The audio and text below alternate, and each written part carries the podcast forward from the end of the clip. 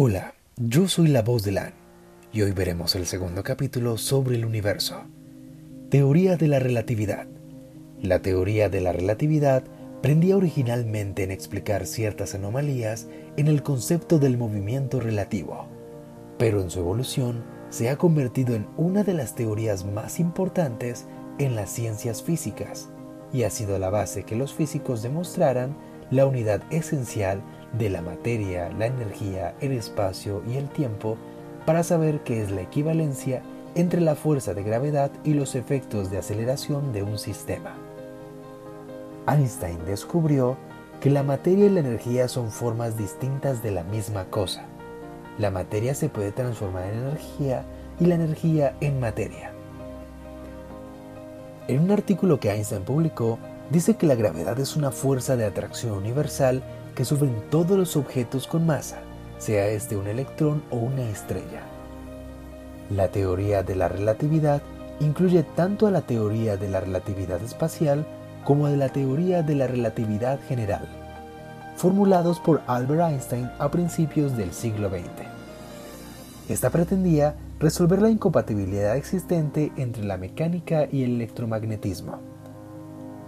Esta teoría de la relatividad espacial fue publicada en 1905 y esta narra sobre cómo trata la física en el movimiento de los cuerpos en ausencia de las fuerzas gravitatorias, en el que se hacía compatible todas aquellas operaciones e ideas del señor Maxwell, que obviamente estas estaban enfatizadas en el electromagnetismo con una fórmula de las leyes del movimiento.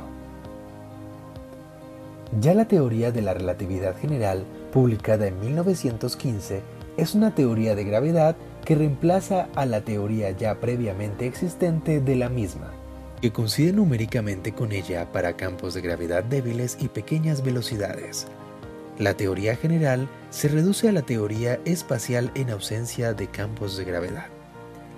El supuesto básico de la teoría de la relatividad es que la localización de los sucesos físicos, tanto en el tiempo como en el espacio, son relativos al estado de movimiento del observador en sí, la longitud de un objeto en movimiento o el instante en el que algo sucede, a diferencia de lo que sucedería en la mecánica usual. No son invariables absolutas y según el observador, éste cambiaría de movimiento o de acción. Según la transformación relativista, no solo se modifican las longitudes en la dirección del movimiento de un objeto, sino también el tiempo y la masa.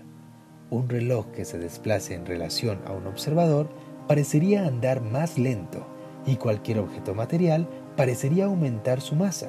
En ambos casos es un factor igual al mismo factor. O sea que este realmente nunca se altera. Hasta ahora, este será el final de mi pequeño podcast. Espero te haya gustado y espero verte en una próxima ocasión. Soy la voz de Lan y espero siempre tener tu apoyo. Gracias.